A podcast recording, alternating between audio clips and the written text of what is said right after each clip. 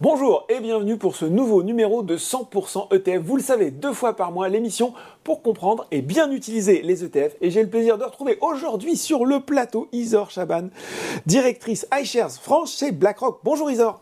Bonjour Laurent. Alors, on le sait, pour cette nouvelle saison de 100% ETF, on a des thématiques cette année en 2023, et notamment une thématique spéciale expert. C'est notre premier numéro aujourd'hui de cette thématique. Très content de le faire avec vous, Isor. Et on va parler, eh ben quoi, on va parler de l'inflation, le sujet de l'année 2022 en matière d'économie, mais aussi de placement finalement, avec euh, une question comment s'en protéger lorsqu'on investit? Et oui, aujourd'hui, Isor, on a envie de regarder finalement l'ensemble des façons d'y parvenir. Effectivement, un sujet 2022, mais je pense aussi sujet, 2023. Donc c'est intéressant les, obligations liées à l'inflation puisqu'elles apportent une certaine protection si l'inflation est plus forte que prévu. Et juste pour rappel, les obligations indexées à l'inflation, c'est la même chose qu'une obligation en soi, c'est-à-dire qu'elle va verser un coupon.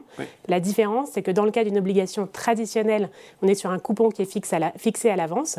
Quand c'est indexé à l'inflation, le coupon va fluctuer à la hausse ou à la baisse hmm. en fonction des taux d'inflation officiels. Donc des obligations indexé sur l'inflation.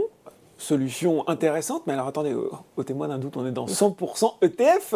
Est-ce qu'on peut faire rentrer des obligations indexées sur l'inflation dans un ETF Est-ce que ça existe? Tout à fait. En fait, c'est exactement le même concept que l'ETF que vous connaissez mieux, qui est l'ETF Action, dans lequel vous obtenez un panier d'actions. Mhm. Dans un ETF d'obligations indexées à l'inflation, vous obtenez un panier d'obligations indexées à l'inflation. Bon, ben alors, il faut aussi euh, tirer quelque chose au clair. Quand on a une, obligation, on reçoit généralement un coupon.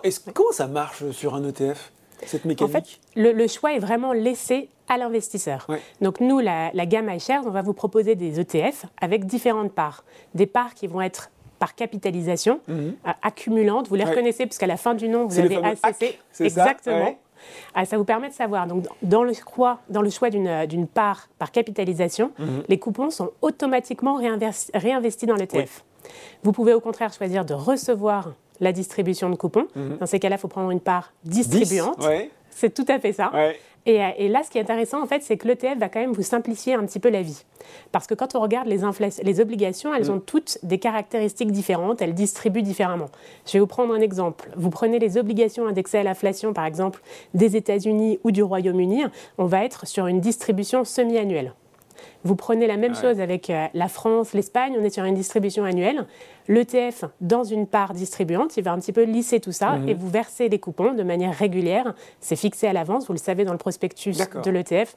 En général, c'est soit semi-annuel, soit annuel. Bon, d'accord. Soit tous les ans, soit donc tous les semestres. Effectivement, c'est plus pratique que de voir un petit peu comme ça des, coupons qui tombent à la volée. Je le disais, 2022, euh, ça a été l'année de l'inflation. Euh, quel impact ça a eu sur le marché des obligations indexées à l'inflation? Je me dis que ça a dû être un, un carton plein. Ah, c'est une très bonne question parce que c'est effectivement assez contre-intuitif ce qui s'est passé. Ah, je pense que 2022, on a tous ressenti même mm. l'inflation euh, qui était très forte. Et pourtant, ce qui s'est passé sur le marché des obligations indexées à l'inflation, c'est plutôt à la fois des performances négatives et des flux négatifs. Ah des flux négatifs. Ça, ça paraît pas logique. Bah oui. Alors, les flux négatifs, ça veut dire que les investisseurs sont sortis de la classe d'actifs. Ce qu'il faut regarder, c'est quels sont les facteurs qui expliquent la performance mm, mm. d'une obligation indexée à l'inflation. En fait, il y a deux composantes. Il y a une composante qui va être le taux d'intérêt. Et ce qu'on a vu en 2022, c'est que les banques centrales pas toutes, mais la plupart des banques centrales des pays développés ont plutôt monté les taux. Or, il y a une relation inverse entre le prix de l'obligation et le taux d'intérêt. Donc, mm. si le taux d'intérêt augmente, le prix de l'obligation diminue, exactement. Et le deuxième point à regarder, c'est effectivement le taux d'inflation officiel, mais pas que. Il faut regarder en fait les prévisions sur l'évolution du taux d'inflation officiel. D'accord. Donc, ce qui est important, c'est de regarder est-ce que les investisseurs pensent que ça va continuer de monter, mm. au contraire, est-ce que ça va baisser. Donc, si je comprends bien, si je reviens sur 2022, entre à la fois des taux qui montent, finalement, une obligation indexée sur l'inflation reste une obligation, et puis une inflation qu'on attendait toujours en progression en 2022, ça a été deux éléments négatifs pour le marché. C'est à peu près Exactement. ça Qui sont venus un petit peu contrecarrer ce à quoi on pouvait s'attendre en tant qu'investisseur. Bon, maintenant on est en 2023, au moment où on se parle. Euh, quelle est la situation aujourd'hui? Alors en 2023, c'est un petit peu différent. Ce qu'on voit, c'est qu'on est clairement dans des anticipations de marché sur l'inflation qui sont à la baisse. Mhm.